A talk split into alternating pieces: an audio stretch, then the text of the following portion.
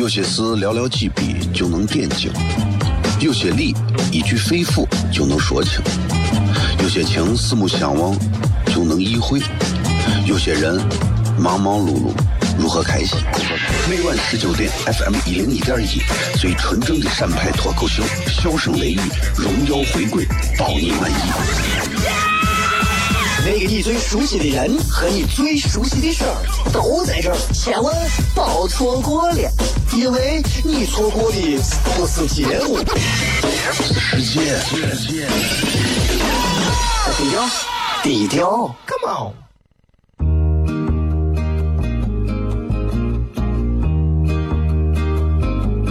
我的爸爸是个伟大的人，因为他能给别人带去欢乐。每晚十九点，他和他的笑声人，都会让你开心。记得听哟，小孩子从不撒谎，因为我才两岁。哈哈哈，笑死我了！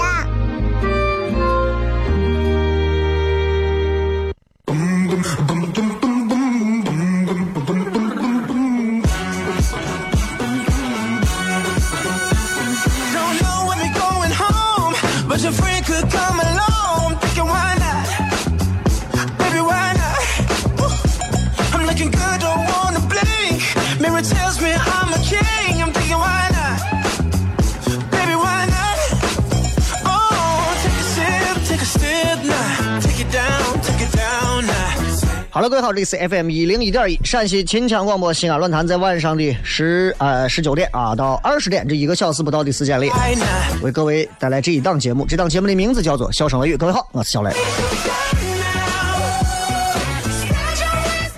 同样的开头，同样的介绍，同样的内容，每天都是这样的啊。其实跟人生是一样的，每天你总要吃饭吧。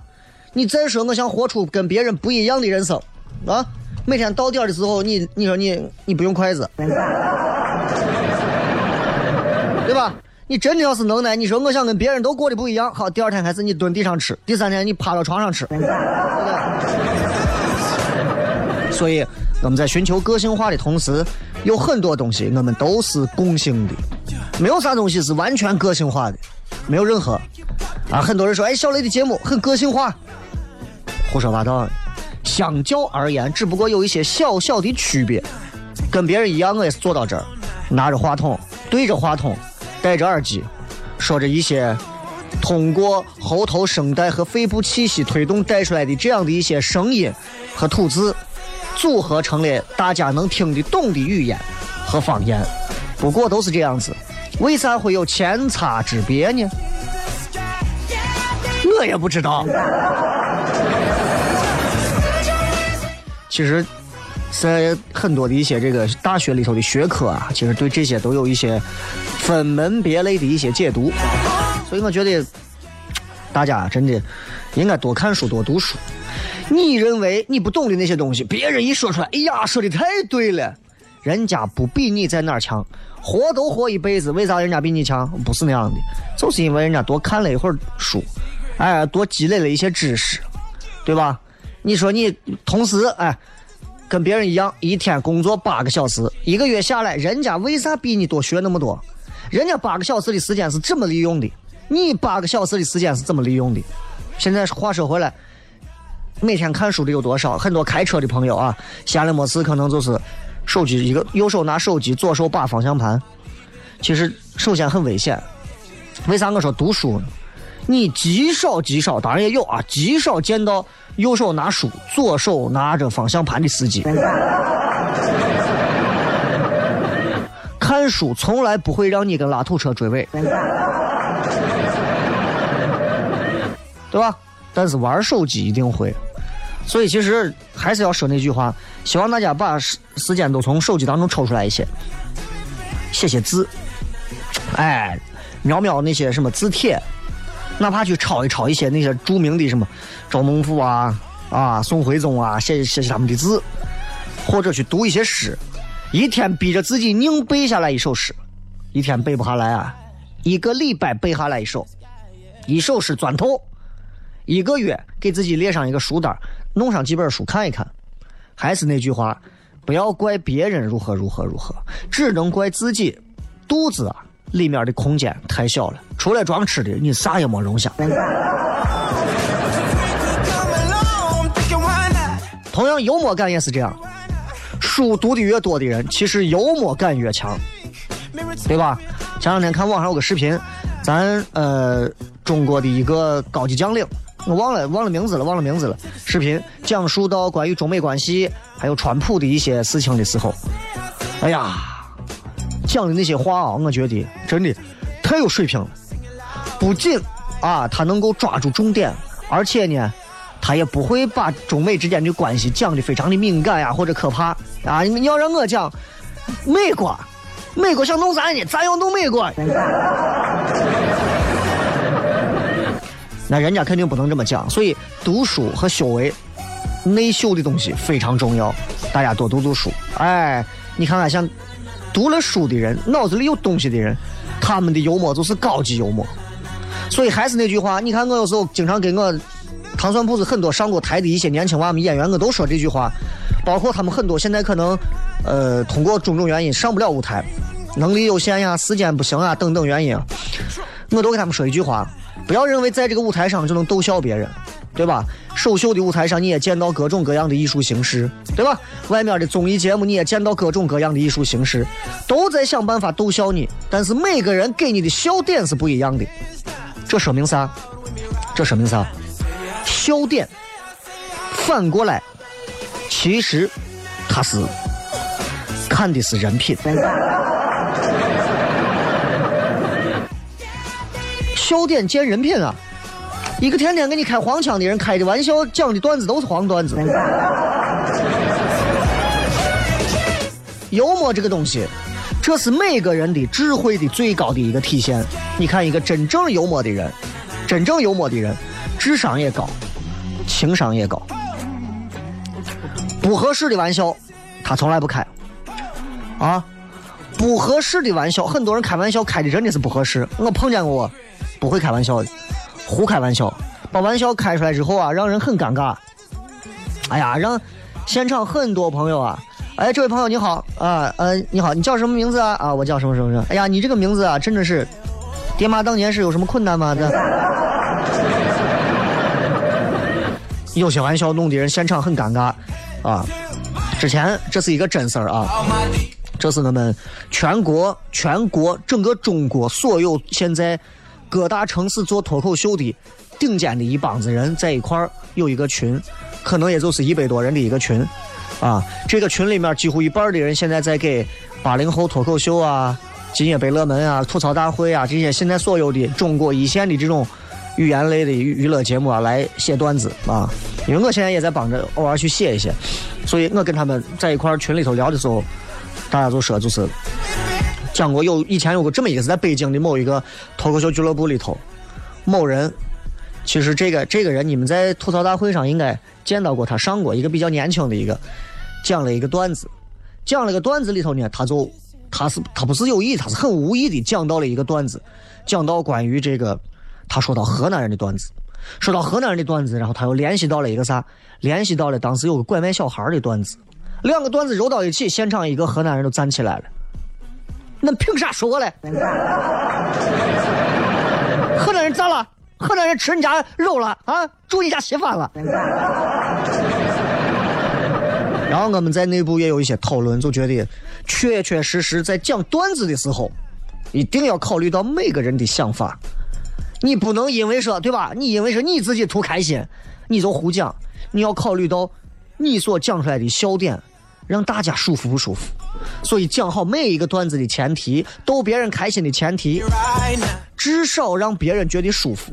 但是对我而言，我还有一个底线，不仅要让别人觉得舒服，而且让底下每一个看你表演、看你讲笑点的人、看你表演的人，都会觉得你没有把他当成白痴。如果你看到任何一段类似于搞笑的表演，你坐到底下觉得他得是觉得我是个白痴还是脑残，那么你想的很有可能就是对的。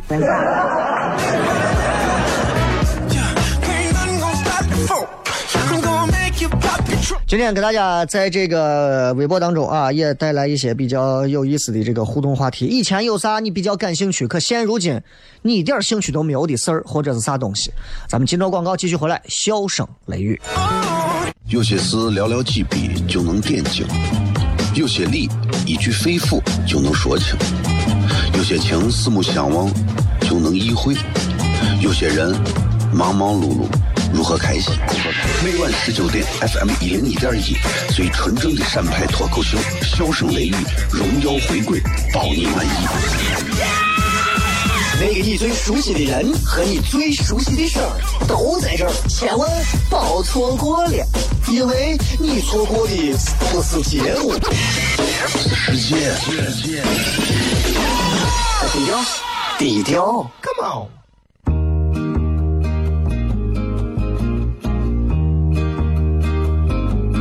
我的爸爸是个伟大的人，因为他能给别人带去欢乐。每晚十九点，他和他的笑声人，都会让你开心。记得听哟，小孩子从不撒谎，因为我才两岁。哈哈哈笑死我了！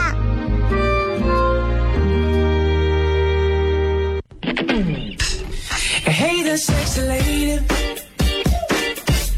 I'm loving what you do. I'm a little intoxicated. I'm thinking so are you. You're trying to deny it. But I know I changed your mind. 欢迎各位继续回来，笑声雷雨。 Cause I know that you'll be mine, mine,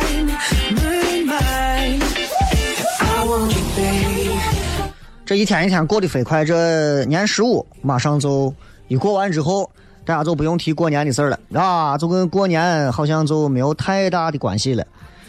嗯，咋说呢？就是希望大家反正还是在这个年内的时间段里啊，这两天好好的想一想，因为这两天正儿八经工作很。很用心、很用功的，啊可能很多人还是接着，哎，反正还过年呢嘛，对吧？还在年里嘛，我还可以再休息休息嘛，等等等等等。这个年味儿啊，确实是就感觉越来越淡啊。我今天碰见不少朋友在跟我谝的时候，都说关于这个年味儿变淡的这个事情啊，年味儿变淡，年味儿变淡。然后我跟很多朋友在聊的时候，尤其我院子里的啊啥，就是小时候小的时候啊，就说年味咋这么浓？我以前在节目上不止一次的聊到过，小时候的年味为啥会浓？嗯，小孩过年嘛，那会儿早早的买上新衣服，端端正正叠好放到床头，啊，然后初一大早穿。然后呢，有的时候是这商场啊，都年三十之前，年二十九、年二十八的时候跑到商场，我记得在康复路啊、轻工啊、啊秋林啊，当时包括罗马市啊，想着过年一定要给我把新的衣服、新的裤子买下，想办法都要买下。这一身买下，当时我妈带着我在外头说：“你把衣服给你买了，鞋给你买了，裤子给你买了，行了，你就穿那一身，这就算是齐了。”当时能够觉得为了过年要把这一身一身攒齐，攒齐之后那种踏实，那种释然。现在我过年真的，我过年我平时都 谁还在乎穿啥衣服，对吧？你想想小时候，商场快关门了，你没有买到衣服，急得都快哭出来。现在不会，那就是年味儿。年关将近的时候，家人最焦虑的是啥？打扫房子。大扫除，哎呀，当爹当妈当爷当奶的操心的说家里房子还没有打扫呀，这咋办呀？啥时候打扫这个房子啊？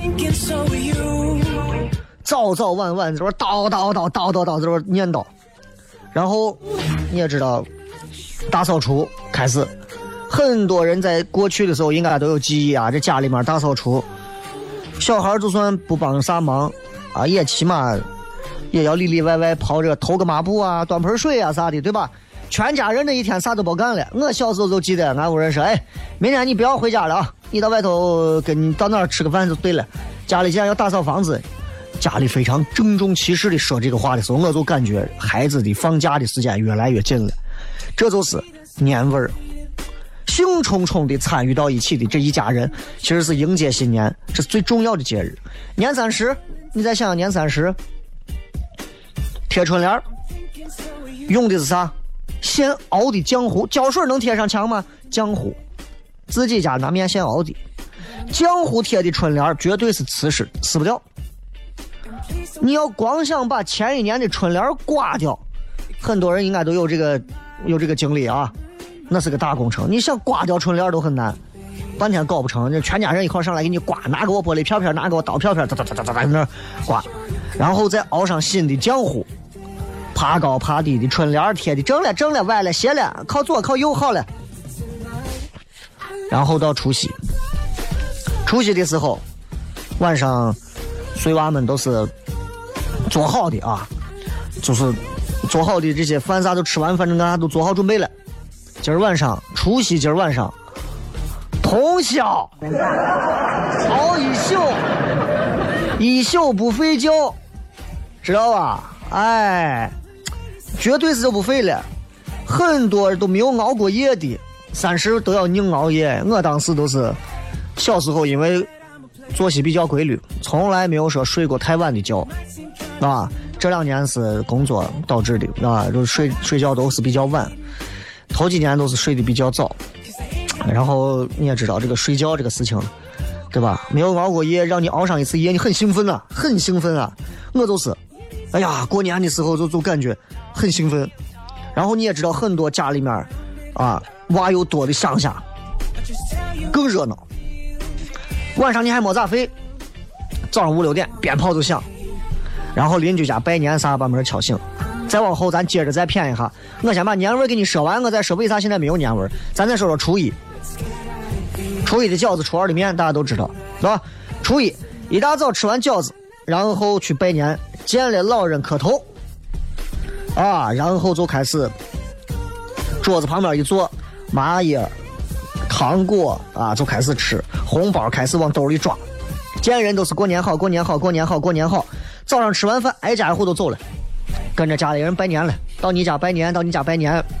小时候一件事最甜，爷爷好，奶奶好，爷爷好，奶奶好，叔叔好，阿姨好，大伯好，大妈好，红包拿好，谢谢阿姨。小时候的印象，无数个成年人在我的手里塞进去红包，我心里想的是，坚持给我，坚持给我，嘴上说的是，哎，我不要，我不要。所以你想想，然后一家人那会儿过年啊，我们全家每年过年的时候会照一张全家福。回想那个时候，年味儿真的很足。再想想现在，今时不同往日，后来的年味儿可那样呢，就后来商场、超市全年都有，二十四小时，根本不在乎什么叫囤积年货。后来，新衣服我常穿、常换、常扔，我再也不用攒着留到大年初一了。后来，贴春联儿，谁会熬浆糊啊？买的各种各样的透明胶、双面胶、透明胶纸，十分钟不到弄好了。后来，平时吃的越来越好，年夜饭再丰盛，也吃不出啥不同来。后来。娃们都没有几个能熬夜熬一晚上了，因为晚上也没有啥好看的，玩玩手机，玩玩电脑就睡觉了。大年初一起床的时间，以前说的是要早起，现在是能起就起。后来，我也现在已经到了不需要再给别人磕头的年纪，而很多那些曾经我们磕头的老人们，很多如今都已经不在人世了。呃，现如今大家各忙各的，照顾各自的孩子，忙着各自的营生和生活，很难再凑到一起，配上一张全家福。哪怕我们的手机再高端，哪怕我们有再多的拼图软件，那样的一张全家福都没有了。过年，很多人说没有年味儿了。为啥没有年味儿呢？因为过年的仪式越来越 easy，越来越简便，越来越简练，最后连过年的那一点儿期许、过年的那一点儿仪式感的东西都没有了。慢慢的才发现，这年过得咋感觉少点啥？我记得有一个纪录片啊，当时火爆全中国，叫《舌尖上的中国》。他当时有这么一段话啊，他说：“嗯年味儿越来越淡，只因随着生活水平的提高，年夜饭失去了吸引力。”我我我正常说啊，正常。就他那句话的意思，大概就是说，年味儿现在是越来越淡了，因为随着现在生活水平提高呀，年夜饭也已经没有吸吸引力了，啊，你你家人一到过年就抱怨说吃啥？你们想吃啥？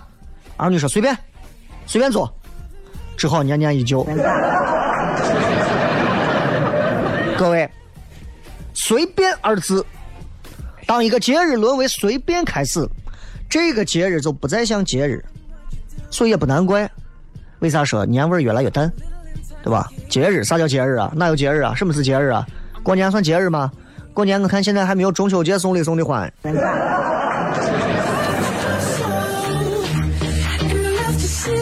物质丰富，人们现在有几个还会饿肚子啊？有吗？极少数，绝大多数人已经彻底过上了，我觉得急需减肥的物质生活。没有人会因为自己穿不到新衣服而痛苦，没有人会因为自己年夜饭吃不到肉而痛苦，没有人会因为自己吃了两顿带肉的饭而感到高兴和骄傲，也没有人因为自己今年家里吃的是羊肉胡萝卜馅的饺子而欢呼雀跃。没有，仪式变得越来越精简了，春节就慢慢变成了三百六十多天日历当中最普通的一天，太普通了。甚至没有你可能回想起来，你带着你女朋友第一次回到家里面的那个日子来的重要。仪式感，所以咱们要说说仪式感，从单调的年味儿开始说。仪式感，呃，之前跟复兴聊啊，复兴爱看一个书叫《小王子》，当时跟我说叫我看，我随便翻了一下，这个《小王子》里头有这么一个话，这个话讲的就说，他说仪式感。就是使某一天跟其他日子不同，让某一个时刻跟其他时刻不同。各位，你们想一想，这就是仪式感，这就叫仪式感。比方说，生日的十二点钟的敲响的那一刻，你感觉那一刻，你吹响、吹灭蜡烛，许下心愿，你认为那一刻是你跨过新年、新旧交替的那一岁的那那一秒，那一秒具有神奇的效果。其实，我一秒打个喷嚏就过去了。这就是仪式。教堂里面，对吧？我们在这一刻啊，向主要祷告，我们需要怎么怎么样，跟我一起哈利路亚。在某一刻的时候，那些教徒们会认为，那就是他们心目当中最神圣的一刻。仪式这个东西，仪式感这个东西，我觉得有些时候是需要的呀。它能让这种无聊的日子、平凡的日子变得很有意思，闪着光，就像施了魔法一样的感觉。用一句比较文艺的话说，这是我们对庸俗生活的一种复仇手段。平时的日子过得太乏味了，太无聊了，啊！我们怎么样向这种乏味无聊的生活复仇呢？给自己一点仪式感。大家好好的想想这句话，咱们回来之后继续。有些事寥寥几笔就能点睛，有些理一句肺腑就能说清，有些情四目相望就能意会，有些人忙忙碌碌如何开心？每晚十九点，FM 一零一点一，最纯正的陕派脱口秀，笑声雷雨，荣耀回归，包你满意。那个你最熟悉的人和你最熟悉的事儿都在这儿，千万别错过了，因为你错过的不是结果。时间，低调，低调，Come on。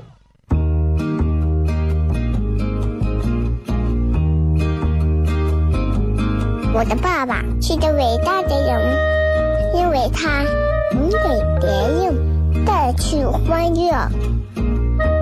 每晚十九点，他和他的笑声人，都会让你开心。记得听哟，小孩子从不撒谎，因为我才两岁。哈哈哈，笑死我呀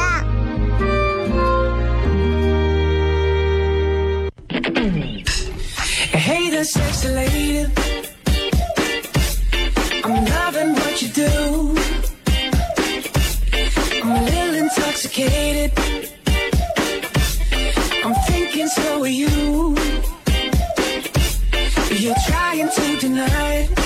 欢迎各位继续回来，笑声雷雨，各位好，我是小雷。今天我们在讲到关于为啥年味越来越淡，其实我们回想起来，年味淡的原因怪我们自己，因为我们越来越随便。然后我们继续从越来越随便继续往回倒，倒出来，现在的人们有很少已经可以给自己带了一些仪式感的东西了。仪式感是非常重要的呀。啊今天我在这个唐酸的微信里头专门发了一条信息，我其实就是在告诉大家，仪式感很重要。呃，礼拜五我们会把这个情人节，这个今年情人节的这个售票演出的这个售票链接发出来，其实就是一种仪式感的东西。希望大家能够带着心爱的人，或者是带着自己，带着一份情爱，带着对未来幸福的期待，单身两个人、三个人，随便。谁告诉你们看情人节专场就必须是情人？胡说八道！有的人好多个情人。对吧？所以，嗯，生活需要仪式感。很多人觉得，哎呀，听相声嘛，做到位儿需要仪式感。那脱口秀有啥需要仪式感？其实都是一样的。你在通过一种尊重别人的方式，让别人用笑声来回报你，这也是一种仪式感。你把你的时间投入到这样一种回报当中，让别人用欢笑回报给你，这也是仪式感。总比你坐到家里头抱着 iPad，看着鬼吹灯。嗑着瓜子儿，周而复始，每天这样过强吧？虽然那种生活是我最向往的。仪式感分很多啊，比方说婚礼。现如今，因为我现在结婚礼结的非常少啊，去年开始我都我已经一年的时间，我聚了数不清的场次的婚礼。后来他们已经不叫我了，因为知道说小雷现在在专心做脱口秀，不接婚礼。但今年我给很多一些做婚礼的朋友我说，如果有一些有想法、有意思的婚礼，我倒是愿意继续来玩一玩，因为我觉得，嗯，对于很多新人来讲，他们也希望做一些有仪式感的、更有意思的东西。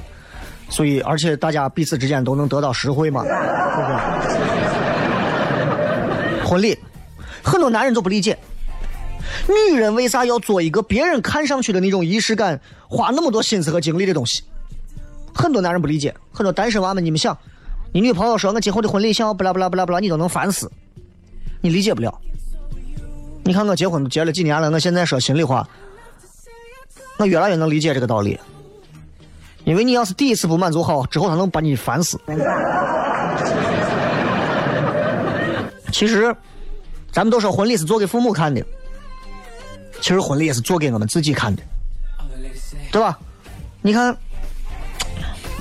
婚礼，你就这么想，婚后可能某一天，你们两个人争吵、打架，抓着头发往墙上怼，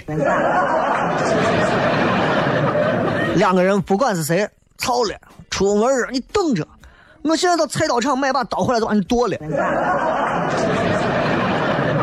于是你出门想买把刀回来剁了这个跟你。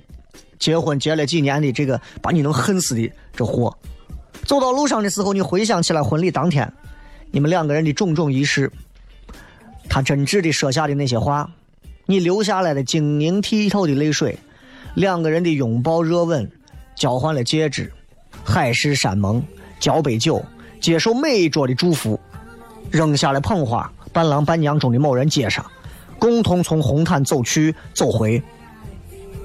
你可能会为当中某一句心动，然后放弃买刀，转头买上一份胡辣汤就回家了，对吧？当时当时看那个娱乐周刊有一个报道，讲宋丹丹当时参加李小璐、贾乃亮婚礼啊，当时就说：“哎呀，他说我参加贾贾乃亮、李小璐的婚礼的时候，他说我为啥几次想流泪呢？”宋丹丹当时都反思，他自己在那说：“他说你看我为啥会有三次婚姻？因为我就没有一次像样的婚姻。当然了，并不是说少了结婚仪式的婚姻就脆弱不堪。那你说我们父父辈儿、祖辈儿，他们的婚礼就哪有仪式感了？大家进来哈，接下来是啥同志和啥同志两个人成为夫妻，恭喜大家一块热闹一下。哦，三，这就是不一样啊。那谁告诉你说摆了九十八桌、八十八桌、五十七桌的这种，就一定这婚姻就要被摧毁？就就就或者说这种婚姻就，对吧？摆了几百桌的这种，就一定是坚不可摧的，也未必。但是我觉得啊，如果条件允许，如果你不在乎排场和花费，在自己可以承担的一个范围内，我觉得婚礼是一定要大办好办，一定要昭告天下，也告诉自己，from now on，打今儿开始，我的新的人生开始了。我和他的两个人的新的人生开始了，对吧？但是我还是反对铺张。你看我结婚，我才摆了八十八桌，我把一楼敬完酒，底下二楼已经走空了，对吧？我的一个都不认得。哎呀，恭喜恭喜，你谁呀？所以我觉得有必要，哇！千万不要说那都是个形式嘛，为啥非要看重那个形式嘛？缺点那种仪式感，未来你们的生活当平淡无奇的时候，那点仪式感能帮助你们继续找回婚姻，只剩下那个空壳里头的那一点灵魂，那很重要，真的很重要。我给很多我主持很多场婚礼的时候，我给很多的新人我都会说一句话，我说，看起来这场婚礼是做给别人的，其实是我。想要做给你们俩的，看起来咱们三个是演员，其实你们两个是最 enjoy 的。我们双方要配合好，给大家带来一场戏。但你们两个人跟我也要配合好，给你们两个人送去一场戏。所以归根结底，这是你们自己的。所以不管你们现在有任何的想法、有烦恼，我不想弄了，麻烦死了，这么讨厌的事，还有这些环节，所有这些东西，你说我都不弄了。然后你就想，突然有那么一天，你们两个人，对吧？红颜老去啊，或者是被被被，呃，白头发呀，或者是什么满脸皱纹啊，等等的吵架呀。哎，突然摸出来这个视频，看到这张碟，放进去一看，当年你有过这么瓜怂和青涩的一刻，那种仪式感能瞬间把你带回去。但是如果你没有这种仪式感，两个人吵了一架，打开婚礼的视频一看，聊聊几下就结束了，你只能更吵了。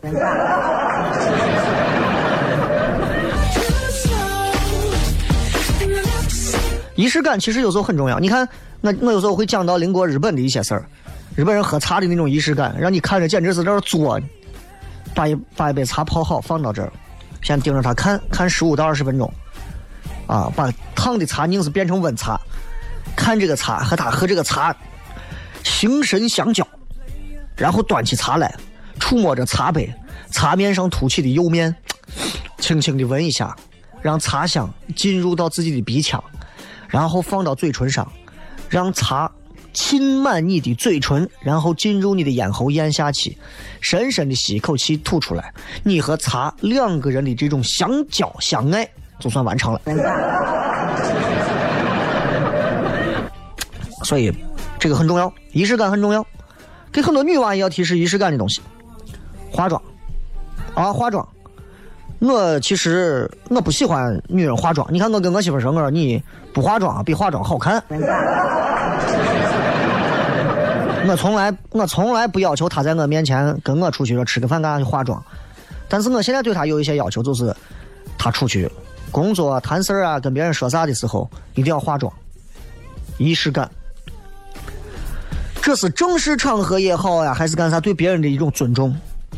但是平白化个大浓妆，还自拍大头照发朋友圈，就真的我觉得不是太讨喜的行为，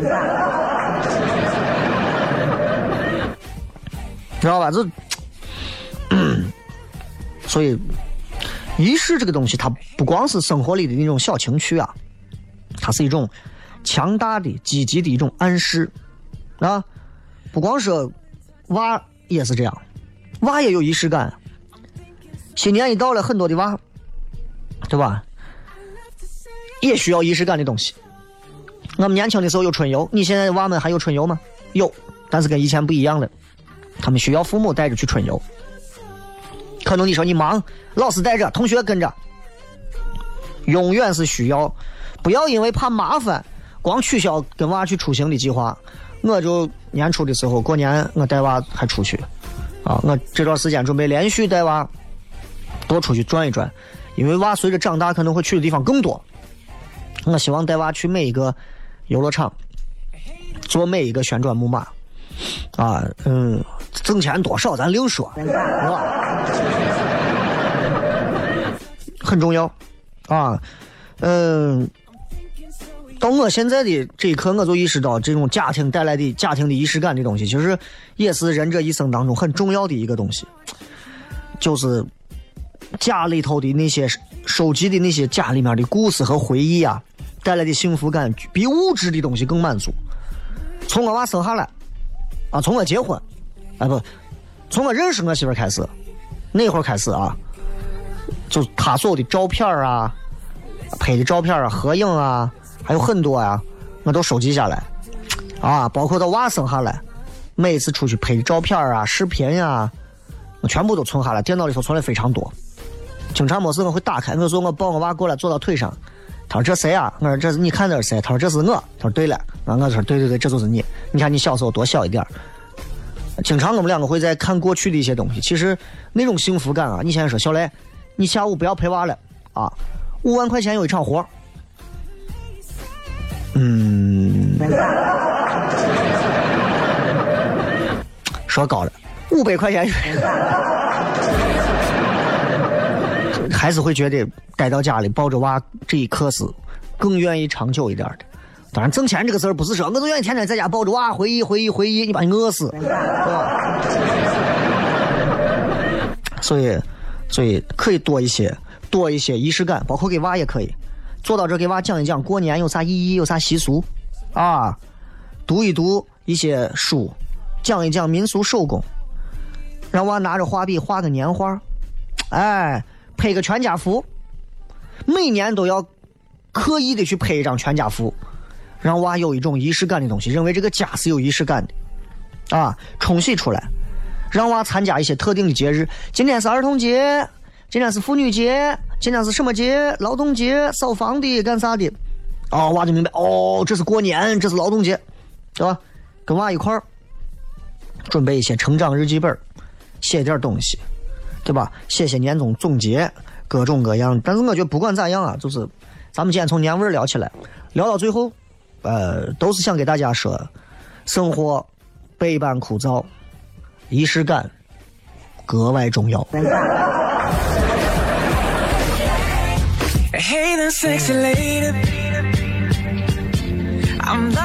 啊！感谢各位能够在今天的节目当中来听小雷在这儿闲篇胡扯的说了这么长时间关于年味儿很淡、仪式感很重要这样的一些呃挺无聊的话，也希望大家能够开心，获得一些自己的东西。接着广告回来之后开始互动。有些事寥寥几笔就能点睛。有些理一句肺腑就能说清，有些情四目相望就能意会，有些人忙忙碌碌如何开心？每晚十九点，FM 一零一点一，最纯正的陕派脱口秀，笑声雷雨，荣耀回归，包你满意。那个你最熟悉的人和你最熟悉的事儿都在这儿，千万别错过了，因为你错过的不是节目，是时间。低调，低调，Come on。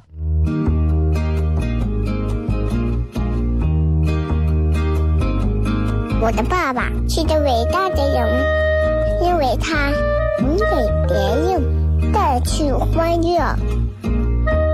每晚十九点，他和他的笑声人，都会让你开心。记得听哟，小孩子从不撒谎，因为我才两岁。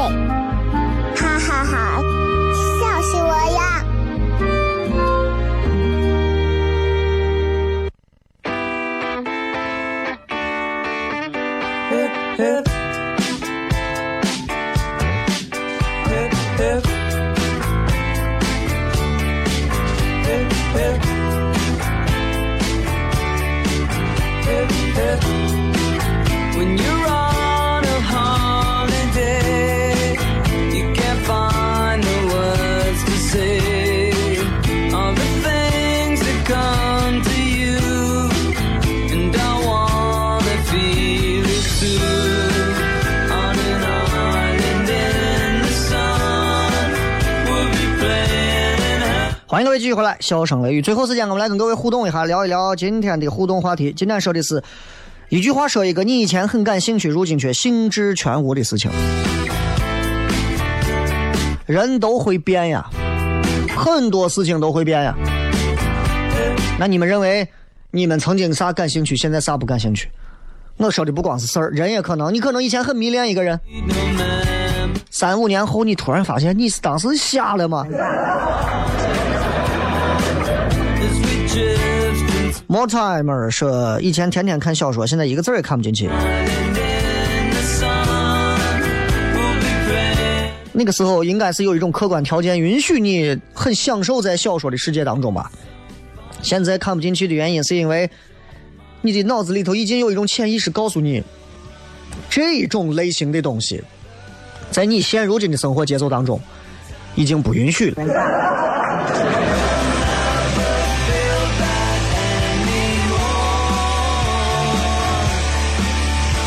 啊，咱们再看看啊，说阿布一阳说，以前过节围困钟楼小站很有兴趣，现在觉得很没有意思。现在天天你坐个地铁老过钟楼。以前你觉得像我们这些东郊娃们坐个车，二十路、二十七路倒个四零二路，倒个啥路，坐到钟楼我是有很远的，我是有仪式感要坐公交的。现在真的车随便都到了，想吃个泡馍去钟楼了。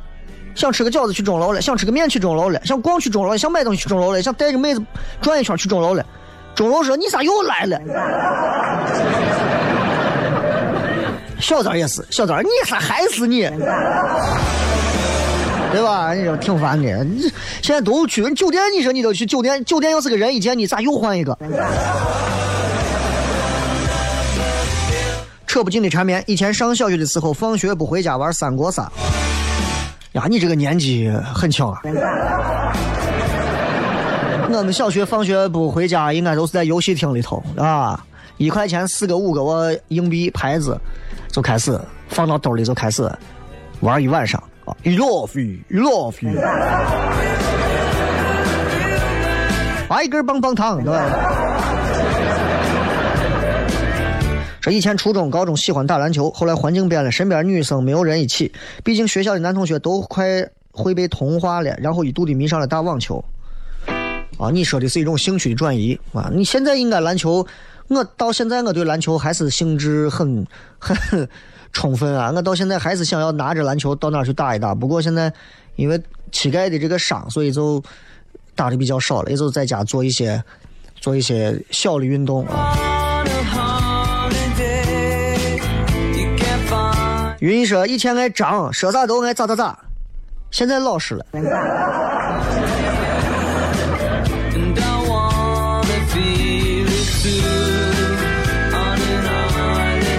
哎，时代变了。俺伙计以前也是要上班，他妈准备走之前给他说，啊，说你看你啊，在外头漂泊七八年了，没有车，没有房，没有存款，你现在单身，你不如跟你爸一块儿咱回咱村里养猪。他想也可以，现在农业嘛也是发展比较快，国家还给补贴。刚准备答应，他爸说，赶紧叫他滚远，赶紧出去自己混去。我咱屋猪够多了。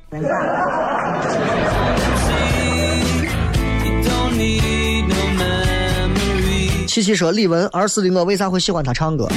那会儿真的，因为李玟在那个时代真的算得上是天后级的人物了。因为会唱歌的人在那个时代，你现在想想多吗？不多。现如今，我的妈呀，会唱歌啊！那有一个我叫个啥？那个叫有一个我是歌手上那个哈萨克斯坦族的那个德玛西亚，多可怕啊！哈萨克斯坦族唱那个歌剧二海豚音，连着八十几个 K，。我是人嘛，长得又高又帅。以前人们是哈韩哈日，现在哈萨克斯坦也来，哈哈。所以你说像李玟这样的，以前喜欢，现在不喜欢，很正常。很多人喜欢萧亚轩呀，还有那个那个那个叫啥小个子的那个，唱什么？这就是绿光，绿光。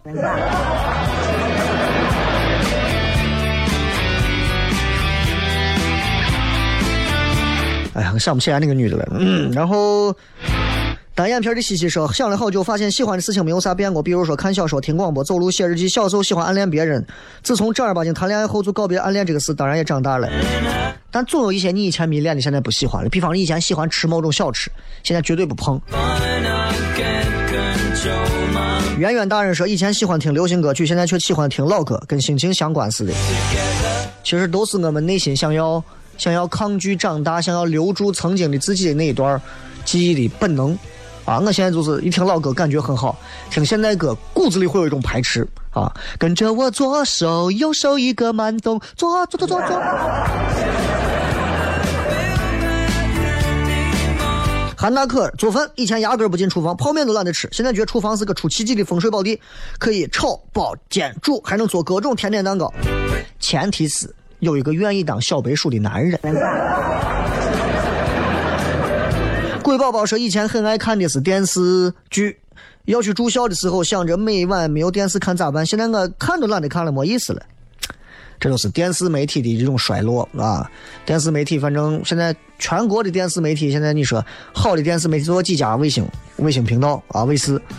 再有的地面频道，说心里话，现在很多已经彻底的被很多网络平台、视频网站啊，都快给挤的很痛苦了啊！烂怂的频道。”在烂怂的管理者底下越发的烂怂，然后还浑然不知，然后继续烂怂着，啊，挣不出钱，于是开始拔自己身上的毛去挣外面的那点小钱，然后买回更多的垃圾来播出更烂的东西，然后让观观众去骂，最后烂怂的一个频道就这样毁掉了。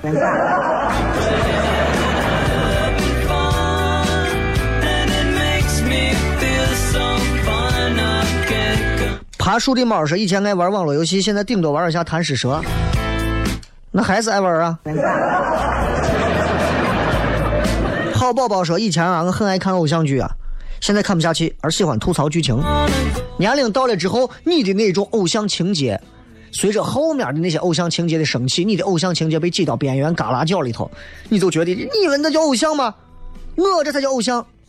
但是年龄大了，你又不好争，只能吐槽别人的。”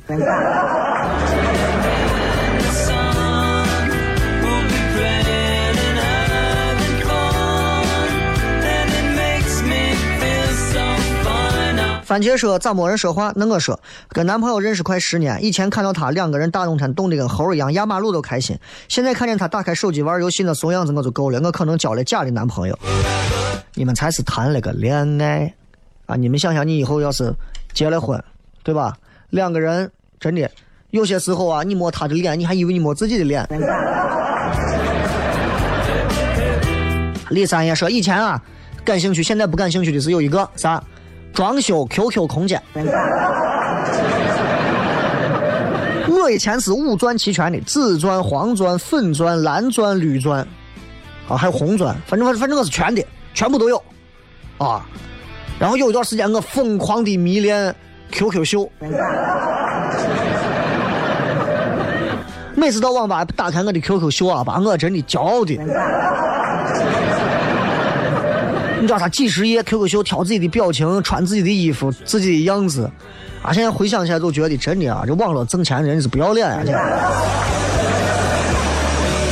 拿着我的审美挣他们的钱。这个说谈恋爱算不算？失望太多了，完全没有劲儿了。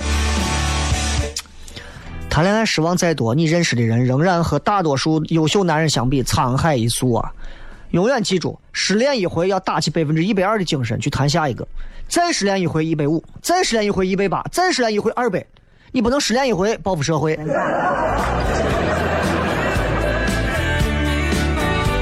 呃，现实的和尚说，童年走一次，现在想想当年我妈死活拉我进女澡堂，我就是不进的场景，才发现后悔莫及。唉，关键当年你进女澡堂看到的景象，并不能让你获得快乐。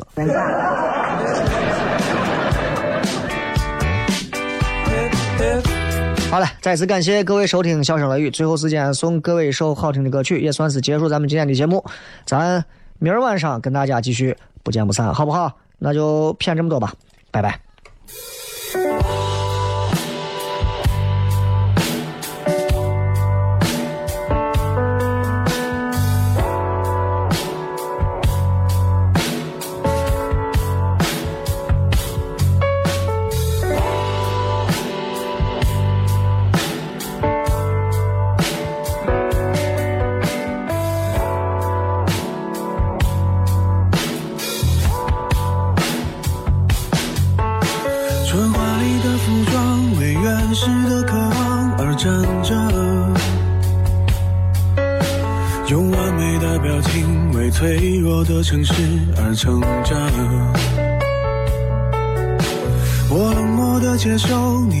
急的等待，也困着，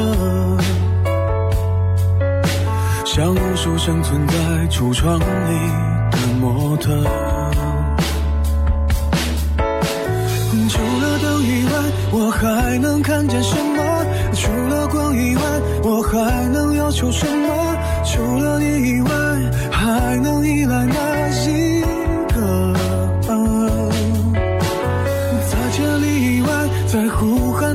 什么？在百年以后，想回忆的是什么？在离开以前，能否再见那一刻？记得你的眼睛将会亮着，我的手臂将会挥着。谁说世界早已没有选择？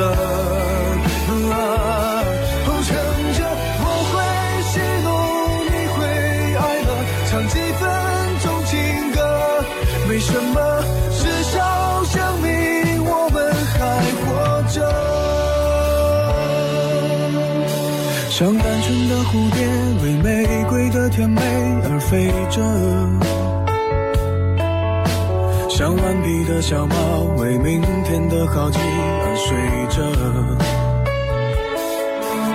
是混乱的时代，是透明的监狱，也觉得是不能继续在橱窗里做模特。除了风以外，我还能听到什么？除了尘以外，我还能拒绝什么？除了你以外，还能依赖哪一个？在千里以外，在呼喊的是什么？在百年以后，想回忆的是什么？在离开以前，能否再见那？